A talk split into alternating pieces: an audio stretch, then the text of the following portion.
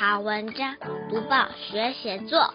各位小朋友，大家好，我是国语日报的林伟主编。今天跟大家分享的一百一十一年三月二十八号第八版，作者是新北市板桥区西洲国小四年级小朋友叶木成。文体是记叙文，主题是上山露营。关键字是登山、露营、家人、亲情、火锅、美景。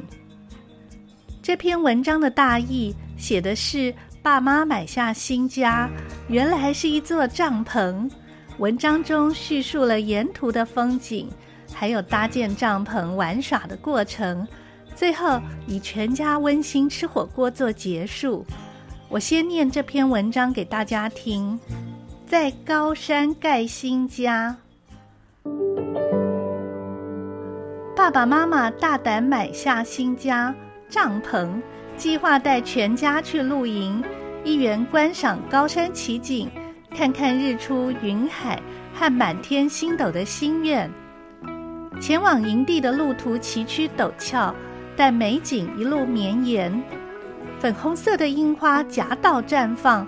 不时出现其他花朵，五颜六色的点缀其中，美丽极了。终于抵达营地，我们开始搭帐篷。万事起头难，爸爸、哥哥和我合力举起支架，撑起瘫软的帐布，再拉起银绳，拿银锤重重敲在银钉上，把银绳固定住。这时，神奇的事发生了。帐篷瞬间屹立在我们面前，我高声欢呼：“终于完成了！”搭完帐篷，我随地找来一根竹棍，想象自己是齐天大圣孙悟空，用高强本领打跑所有妖魔鬼怪。玩了一会儿，天色不知不觉变暗，附近传来阵阵香味，让我食指大动。原来是妈妈在煮火锅。在寒冷高山上吃热腾腾的火锅，大家聚在一起，倍感温暖。火锅不止好吃，也充满妈妈的爱。露营初体验真难忘，我一定要缠着爸爸妈妈再带我来。现在我们一起来数一数，这篇文章分成几段呢？这篇文章总共有七段。第一段是爸妈买帐篷当新家，第二段介绍了沿途的美景，第三段在营地搭建帐篷，第四段成功的把帐篷架起来，第五段在帐篷边玩耍的情形，第六段全家一起吃火锅，第七段简短的写出露营心得。现在我们一起来欣赏一下这篇文章。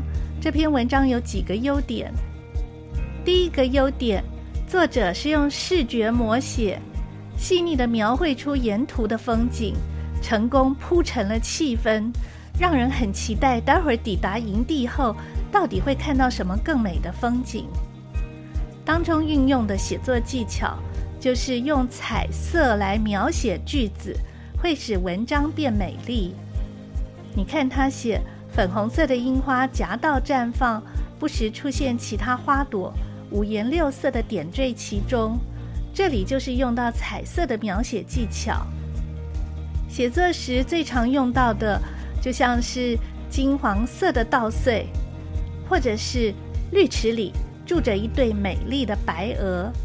第二个优点，大家可以特别看看第五段，非常有想象力。尤其他拿着竹棍玩耍的模样，写得活灵活现的。他说：“想象自己是齐天大圣孙悟空，用高强本领打跑所有妖魔鬼怪。”第三个优点，也就是全文的重心，就是关于这个帐篷。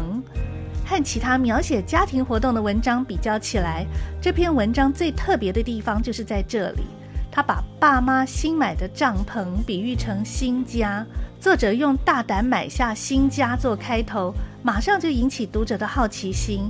接着，他很快揭晓这个新家原来是座帐篷，引人入胜。指导主题：并清楚说明动机。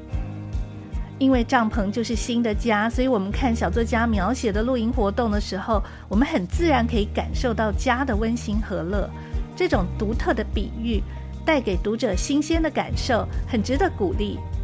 如果硬要说有什么地方可以再加强，建议他来描述一下这个新家吧。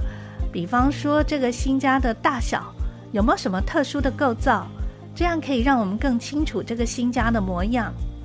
很谢谢小作家为我们介绍这么精彩的家庭活动，好像也是提醒我们可以为即将来临的连续假期做一些规划喽。打开小小报纸，开启大大眼界。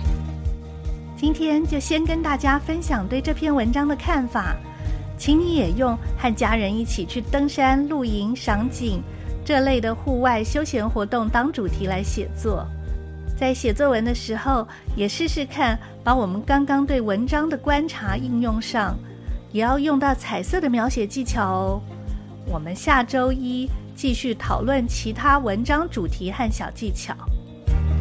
小朋友可以把文章传到国语日报社官网这个主题的频道下，跟大家一起在频道里切磋，也看看别人是怎么想、怎么写的。鼓励小朋友写作文，可以用一种跟文字玩游戏的心情，多试试几种方法，让写作变得更有趣。多读报，多写作，让我们看见更好的自己。